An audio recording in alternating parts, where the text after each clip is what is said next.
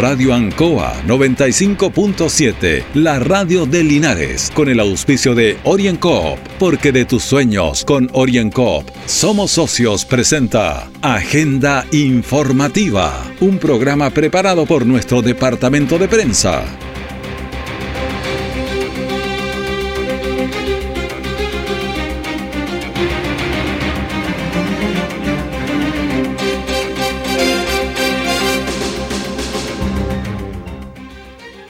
Muy buenos días, bienvenidos a Agenda Informativa de Radio Ancoa en este miércoles 4 de mayo de 2022. De inmediato las informaciones de las últimas horas preparadas por nuestro departamento de prensa. Titulares para la presente edición. Presentan programa para celebrar el aniversario número 228 de Linares. Vertedero en el Cerro Quilipín escaló al Congreso Nacional. Alza de precios y cómo lo enfrenta el gobierno, esto y otros temas los vamos a presentar y conversar aquí tras una pausa sido tiempos difíciles, de incertidumbre, porque las ventas han bajado, hemos tenido miedo y preocupa no saber cuándo las cosas mejorarán. La pandemia nos ha afectado a todos. Me acerqué a OrienCop buscando una solución y mi sorpresa fue enorme. Entendieron de inmediato mi situación y juntos buscamos la mejor alternativa para salir adelante con mi negocio. Reactiva tu negocio con OrienCop. Solicita tu crédito microempresas de 14 millones en 48 o 60 cuotas con una tasa súper baja. OrienCop, cooperativa de ahorro y crédito. Siempre en el lugar donde se produce la noticia están los equipos de prensa para que usted se informe primero. Agenda informativa.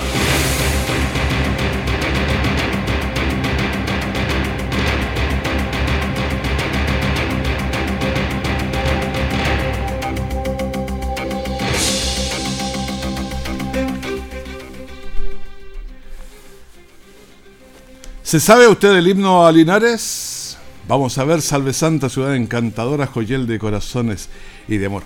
Bueno, así dice el inicio por lo menos de nuestro himno. La ciudad fue fundada un 23 de mayo de 1794, por tanto cumple 228 años de vida. Mayo es el mes aniversario de Linares, aunque la pandemia con sus consecuencias económicas obliga a mantener austeridad.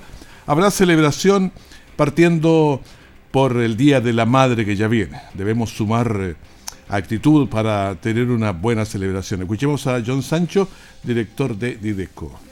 Felices, pues ¿quién no quiere celebrar a su, a su tierra, esta tierra que decimos amar tanto en sus 228 años? Y puntualmente este día sábado invitar a todas nuestras mamitas, a la familia en general, a contar de las 4 de la tarde a nuestro gimnasio Ignacio Carrera Pinto, ubicado en calle Rengo, con General Cristi, donde vamos a tener sorpresas, concursos, vamos a tener una parrilla de artistas, va a estar el doble Los Vázquez, eh, de Pedro Fernández, va a estar eh, Producto Comunal, Grupo Tequila, Luis Lambis y como número fuerte el cierre de la Sonora, la Sonora perdón, Junior Palacio. Así que invitar desde las 4 de la tarde este día sábado 7 de mayo a la familia linarense y puntualmente a reconocer, a celebrar a nuestras madres de nuestra comuna. Los intereses de la comunidad son diversos, por lo que estamos atentos a la parrilla de actividades programadas. Estar en, un municipio y, ver el orden de prioridades no es muy distinto a, una casa, don Raúl. Y siempre es bueno eh, conmemorar, celebrar, pero también hay prioridades. Hoy día sabemos que con esta tremenda inflación no podíamos darnos el lujo de, tener gasto de altas sumas de dinero, sino que enfocar el gasto en apoyo social. El alcalde nos ha pedido a través de la Dirección de Desarrollo Comunitario fundamentalmente apoyar el tema del combustible, como este programa que se presentó de, apoyo de, compra para fina para los adultos mayores, aumentar la ayuda social, eh, estar presente en cada uno de los siniestros lamentables que hicieron en invierno asociados a los incendios y así un sinnúmero de, otros programas que vamos a ir presentando a, medida que pase el. Ahora, ¿cuáles son los criterios de priorización para las actividades en este mes aniversario de Linares considerando la realidad actual? Hemos tratado de, elaborar una parrilla programática que va desde el ámbito deportivo con, con competencia asociada al fútbol, al ajedrez, al ciclismo, a, la, maratón, hay una maratón muy entretenida también, pero también al ámbito cultural, desde las obras de teatro, eh, cultural musical, eh, y, también como este show que está preparado para este día. Hemos tratado de preparar eh, exposiciones artísticas básicamente todos los días del mes de mayo para poder conmemorar los 228 años de nuestra querida comuna de Linares. Bueno, entonces este 23 de mayo Linares cumple 228 años de vida, el que la comunidad siempre celebra con particular alegría porque Linares es la tierra que nos ha generado identidad. Tras varios años olvidado, reflota el vertedero la comunidad del sector de Butacán ha reaccionado ante la posibilidad de eh, instalen un vertedero en el sector del Cerro Quilipín. A esto se le han sumado ya las municipalidades de Hierbas Buenas y de Villa Alegre. El asunto ya escaló al Congreso Nacional, ya que la diputada por el Maule Sur, Consuelo Veloso, intervino en el Congreso visibilizando esta situación y los impactos que ocasionaría, por lo que la comunidad organizada lo rechaza. Escuchemos a Consuelo Veloso, diputada Distrito 18. Los vecinos y vecinas de la comuna de Villalegre y Hierbas Buenas están muy preocupados.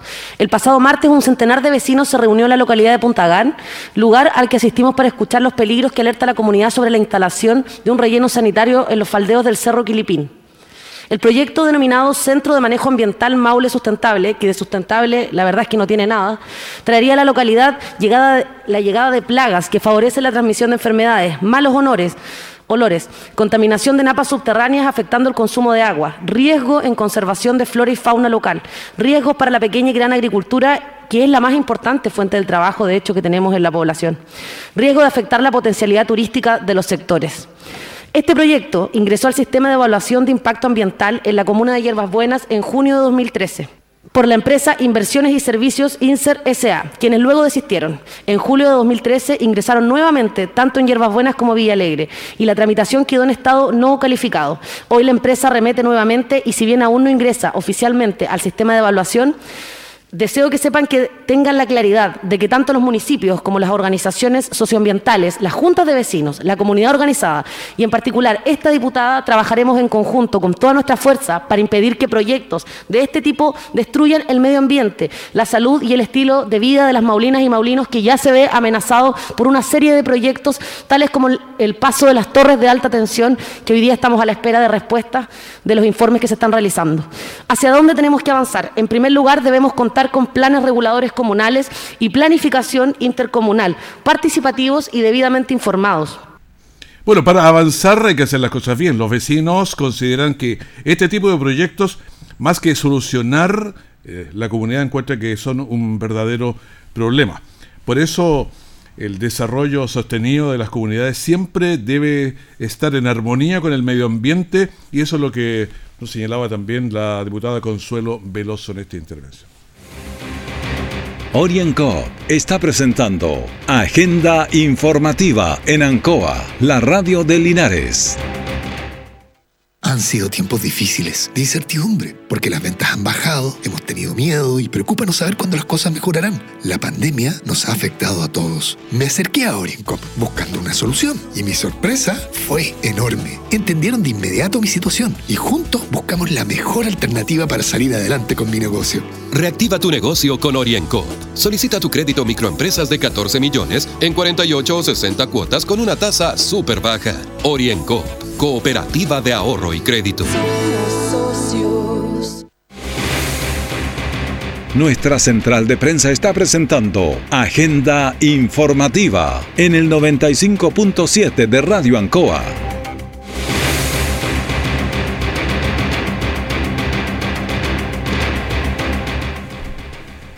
Y seguimos en agenda informativa y estamos con la delegada presidencial eh, Priscila González. ¿Cómo está? Muy buenos días, gusto de saludarle y tenerla en los estudios de la Radio Ancoa. Bien, estoy muy bien, muy contenta de poder acompañarlos otro día en Radio Ancoa. Eh, agradecida también del espacio que nos brindan para poder informar de distintas cosas que están sucediendo. Bueno, hay hartos problemitas en las casas, la inflación y todo eso, pero hay un plan Chile apoya y me gustaría irlo bajando, qué significa, cómo se traduce que le favorece a las personas. Bien, contar a las vecinas, a los vecinos que nos están escuchando hoy día que hay un plan de recuperación económica. Eso es el plan Chile Apoya. El país ha vivido procesos muy difíciles que han sido, cierto, la pandemia, el estallido social, entre otras tantas que eh, han ido generando una crisis profunda en materia económica y hoy día nuestro gobierno está comprometido con generar un plan de reactivación que es el plan Chile Apoya. Este plan, cierto, implica que se va a invertir, pensando en las personas, 1.386 millones de dólares en generación de empleo y también em, y apoyo a los sectores más rezagados. Además, 1.340 millones de dólares en ayudas directas a los bolsillos de las familias y 1.000 millones de dólares en apoyo a las MIPIMES. Y aquí vamos, bueno, esto suena cierto grande, claro, muy macro y no macro y, logra y, no se no se logra entender la bajada. Lo que yo les quisiera contar sobre este plan son algunas cosas que son bien interesantes. La primera dice relación con que va a haber un congelamiento en el en el transporte, en el precio del transporte público. ¿Ya? Porque hemos visto que eh, en el transporte público que está regulado, particularmente la comuna de Linares tiene un transporte que es regulado y por lo tanto va a haber un congelamiento en las tarifas. Ya eso para que la gente vaya sabiendo. Ya, pero les va a llegar algún apoyo a ellos porque si le sube el petróleo, le sube todo, ¿cómo lo van a hacer? Bueno, además se ha ingresado un proyecto de ley que busca contener el precio de la parafina, el petróleo y la benzina de manera que esto se pueda llevar a cabo. O sea, nada es haciéndolo sin pensar, ¿cierto?, en las condiciones que se requieren para llevarlo adelante. Me parece muy importante también eh, que los aumentos de, de, precio impactan principalmente en los usuarios del transporte público y por eso la primera medida está enfocada en los usuarios. Pero también hay una medida enfocada en quienes, ¿cierto?, proporcionan este servicio. Por eso va a haber una contención al precio de los combustibles. En otro sentido, quisiera comentar que em, se han ampliado cierto, los subsidios, protege a las trabajadoras con hijas e hijos de hasta cuatro años de edad. Ya eh, actualmente el subsidio protege se dirige a mujeres con niños menores de dos años y hoy día se ha ampliado hasta niños de cuatro años. ¿Qué significa esto? que, eh, que estos niños no tienen garantizado el derecho a la cuna porque trabajaban en empresas que cuentan con menos de 20 mujeres. Hoy eso se, este beneficio se extiende al rango de edad de los hijos y, y, de 2 a 4 años. Si antes era hasta los 2 el tema de la sala cuna, ahora va a ser hasta los 4 años el apoyo, digamos, eh, en esos procesos. Contarles también que se ha hecho la extensión del IFE laboral eh, está dentro, son 21 medidas, yo voy a comentar algunas que creo que me parecen relevantes para nuestro sector.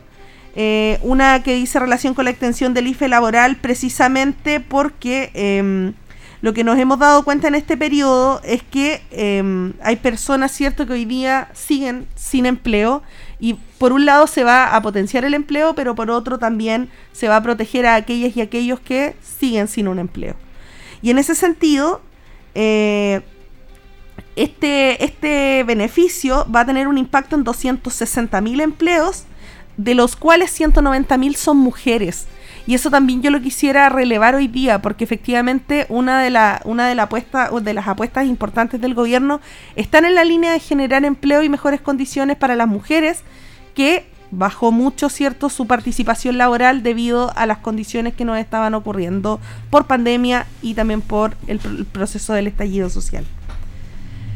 Entre otras cosas, comentarles que eh, hemos eh, por estos días trabajado fuertemente en, em, en generar eh, un aumento del salario mínimo, que es una de las medidas más importantes y que aprovecho de mencionarla hoy día, que se aumenta, ya se aumentó a 380 mil y que se espera que llegue a 400 mil pesos en agosto de este año y que el próximo año tendría un aumento a 410 mil pesos si la inflación supera el 7% de aquí a diciembre. En enero el aumento sería 410 mil pesos.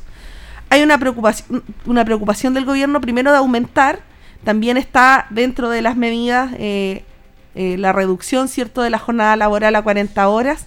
Eso va a ocurrir en algún minuto, está el proyecto de ley y yo quisiera mencionar que... Pero, ahí se me ocurren un par de cosas. Por ejemplo, una pequeña empresa, una pyme que tiene 10 personas, pongamos la forma simple, trabaja haciendo mesas que valen la venta de 500 mil pesos.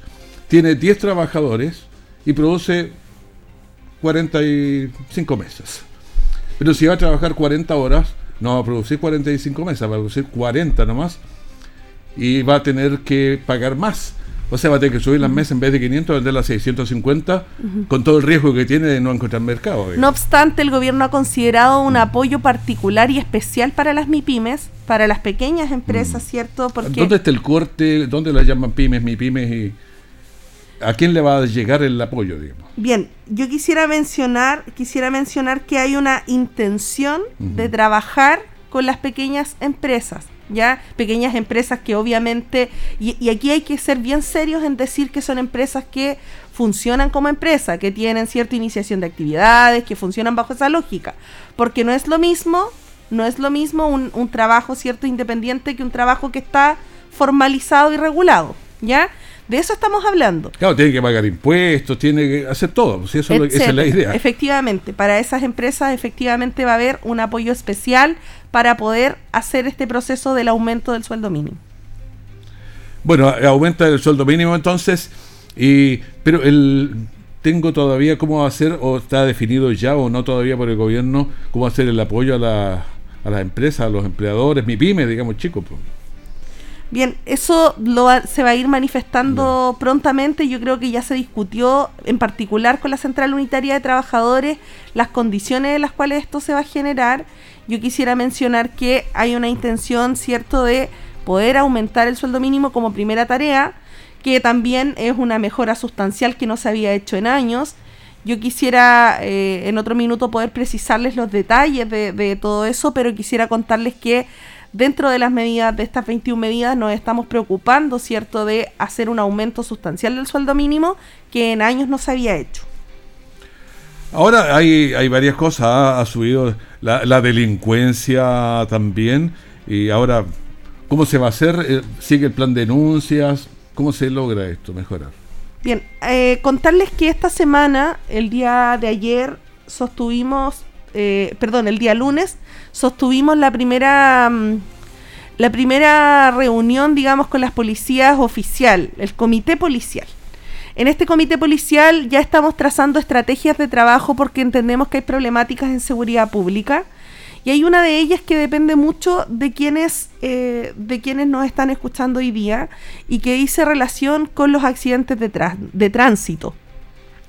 Nuestra provincia tiene la tasa más alta de accidentes de tránsito en la región y creemos que esa es una problemática que tenemos que atender desde la perspectiva de la seguridad. Y curiosamente nuestra región es una de las más altas del país, o sea, por lo que estamos malísimos.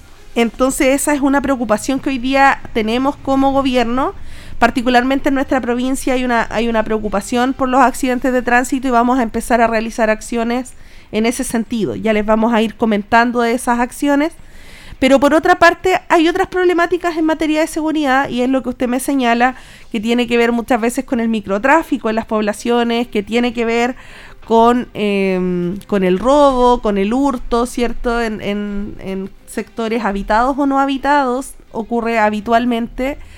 Y lo que nosotros estamos enfatizando es en la denuncia precisamente porque siempre escuchan las vecinas y vecinos es que ¿por qué no denunció, cierto? Porque de repente nos parece largo ese proceso de la denuncia. Yo no denuncio solo llamando a carabineros, también tengo otras estrategias para denunciar. Y existe, eh, está a nuestra disposición una plataforma que se llama Denuncia Seguro. Usted puede ingresar a denunciaseguro.cl, donde puede hacer una denuncia 100% anónima. Y eso también es importante cuando yo escucho a vecinas y vecinos que me dicen en las poblaciones, a mí me da miedo denunciar por porque tengo temor a las represalias. Tenemos un sistema como país que se llama Denuncia Seguro, que pertenece a la Subsecretaría en Prevención del Delito y que la hemos estado tratando de promover porque nos parece importante que las vecinas y vecinos puedan acceder a una denuncia que les permita no solo denunciar, sino también sentirse protegidos y protegidas. En ese sentido, pueden estas personas dos cosas, pueden hacer la denuncia a través del sitio web o pueden hacerlo llamando al 600-400-0101. Pueden llamar y hacer una denuncia que se tramita directo hacia el Ministerio Público y cuando ya es un foco repetitivo, es el Ministerio Público quien le indica a nuestras policías ir a ciertos lugares donde hay una situación que se reitera permanentemente. Y eso va a ayudar mucho, si nuestras vecinas y vecinos nos ayudan con eso, va a ayudar mucho a poder gestionar mayores recursos y tener más presencia en lugares donde hay más problemas. ¿Cómo andan las salidas a terreno? Porque lo que el gobierno ha querido y ha señalado que hay que andar en terreno. Ustedes aquí en Linares están yendo a terreno, tienen presupuestado. ¿Cómo se da aquí Bien, yo quisiera contar que nosotros, claro, desde el primer día hemos estado en terreno, lo que es un hecho porque hemos ido a muchos lugares de nuestra provincia. Quisiera manifestar que la semana anterior nos tocó bastante contingencia. Eh, estuvimos con el tema, ¿cierto?, del paro de camioneros, tema que eh, nos llevó a generar una mesa de trabajo con, los, con la Ceremi de Transporte y el Ceremi de em, Obras Públicas. Estamos trabajando en un petitorio que ellos nos han entregado, quisiera contarlo hoy día. Eh, además, contarles que en este sentido del terreno hemos también eh, seguido, ¿cierto?, en permanente contacto con las comunidades, en reuniones conjuntas de vecinos, con organizaciones, alcaldes también, porque hemos dialogado con todos los alcaldes de la provincia y quisiera contar además que hay una bajada que es propia de la institucionalidad, que son los gobiernos en terreno. Y este viernes vamos a estar con un gobierno en terreno en el sector de Palmilla, donde vamos a llevar algunos servicios, porque lo que busca el gobierno en terreno es llevar servicios a los sectores más alejados, a los que les cuesta llegar hasta nuestra comuna o hasta otras comunas más centrales de la provincia. ¿Qué vamos a llevar hacia Palmilla? Va a estar el CENSE informando sobre la postulación al subsidio del empleo de la mujer, ya para que las vecinas del sector de Palmilla eh, puedan ir a consultar. Vamos a estar con el programa Jefas de Hogar y se va a hacer difusión para postular al programa Jefas de Hogar. Por otra parte, vamos a estar eh, con el registro social de hogares, eh, viendo el tema de la cartola, revisando el porcentaje de vulnerabilidad, aclarando dudas, porque la gente siempre tiene dudas sobre el registro social de hogares. ¿Ya? Y el registro social de hogares además se utiliza para, para muchas postulaciones. Además, vamos a estar con Servio respondiendo consultas sobre la postulación a subsidios. Vamos a estar allí con Chile Atiende para la obtención de la clave única en, los, en este sector de Palmilla. Vamos a estar eh, con eh, consultas sobre pensiones, certificados, trámites en general y además con el registro civil para las consultas, obtención o renovación del carnet, del carnet de identidad. Porque queremos también que el gobierno pueda estar en todas partes. Perfecto. Bueno, le agradecemos, eh, delegada presidencial, esta conversación con nosotros aquí en la Radio Encoa. Gracias a ustedes. Que esté muy bien. Muchas Igualmente. OrienCo está presentando Agenda Informativa en Ancoa, la radio de Linares.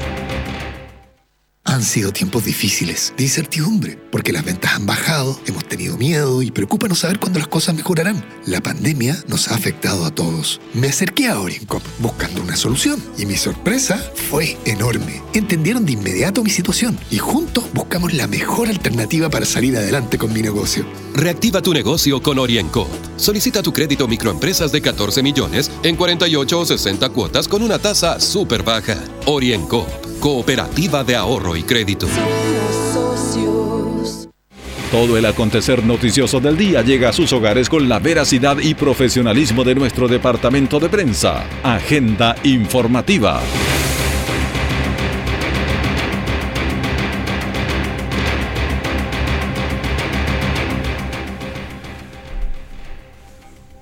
Deportes Linares, esto es dirigente, cuerpo técnico, hinchada y toda la ciudadanía inician el campeonato de la tercera A que se juega en dos ruedas con ocho equipos en la zona sur y ocho en la zona norte. Clasifican cuatro por zona para iniciar así la recta final con ocho. Eh, Deportes Linares, tras varias incertidumbres extradeportivas, jugó su primer partido en este campeonato de la tercera A y lo ganó por cinco goles a dos. Le preguntamos al director técnico Luis Pérez Franco por este debut. Fue un, debut eh, muy esperado por nosotros, por el cuerpo técnico y jugadores. Eh, la verdad que eh, también se hizo un poco larga la espera, ¿no es cierto?, por el tema de los árbitros que a última hora empezaron a hablar del tema de, las camisetas, que no se veían, que no había una visión para ellos para poder arbitrar. Pero gracias a Dios valió la pena, valió la espera y por el marco de público que había creo que hicimos un gran partido. Obviamente hay muchas cosas por mejorar, pero lo importante era ganar el primer partido en casa, hacernos fuerte de local, así que se dio todo redondo para Linares. Bueno, ¿y cuál fue su sensación cuando al minuto de juego estaba ya con un gol en contra? Que primero se le viene a la cabeza, ¿no es cierto?, el problema que hubo, ¿no es cierto?, la espera de una hora, eh, esperar, entonces obviamente eh, hay una planificación antes de un partido, del almuerzo, de llegar al camarín, mucha gente no lo sabe, pero hay muchas cosas que son pequeños detalles que marcan la diferencia. Y bueno, y rápidamente se le viene a la mente a uno el tema de que, que estábamos desconcentrados, obviamente así también lo sintieron los jugadores y me lo hicieron saber después del partido, pero gracias a Dios rápidamente nos pudimos poner en, igualdad de condiciones.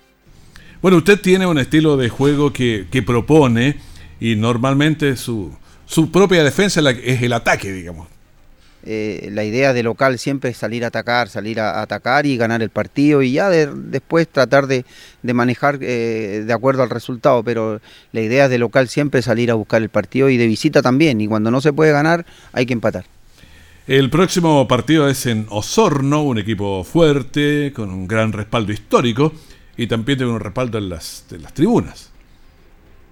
Es un equipo que juega muy bien, que tiene buenos jugadores y obviamente va a ser un partido difícil allá en su casa, eh, vamos de visita, esperemos que el, que el, clima nos acompañe, ¿no es cierto? Porque estamos en invierno y, de repente viene la lluvia, se juega en una cancha sintética, en la cual no estamos acostumbrados a jugar, pero pero bueno, ya una vez eh, entrando en el partido ya cambia, cambia totalmente y trataremos de, buscar un un resultado positivo. Trataremos de hacer una buena semana de entrenamiento, prepararnos a full para poder ir a conseguir un resultado positivo a Osorno.